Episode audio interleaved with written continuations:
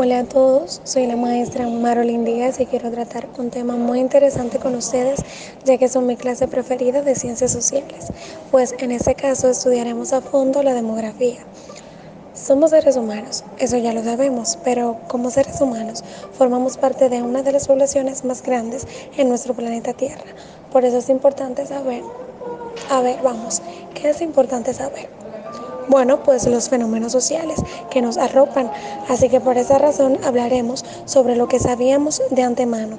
Y es que desde un principio se supo que el hombre se agrupó con otros individuos para saciar necesidades de forma más eficiente y con mayor calidad y cantidad conformando en un principio las distintas comunidades o tribus mientras se dio origen a las primitivas ciudades o aldeas realizando distintas formas de organización previas a la universalización de las leyes y normas que han derivado en las que hoy en día se promulgan y cumplimos de forma cotidiana.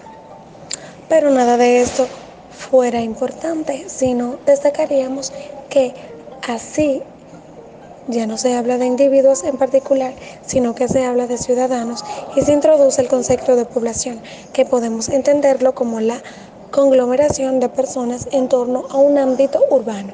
En el caso de las ciudades, sin importar su longitud o la superficie que abarcan. La demografía, considerándose como tal objeto de estudio primordialmente a las poblaciones humanas y analizando todo lo relativo a las características que adoptan en distintos ámbitos y entornos geográficos. Así que nos vemos en una próxima clase y espero sus aportaciones.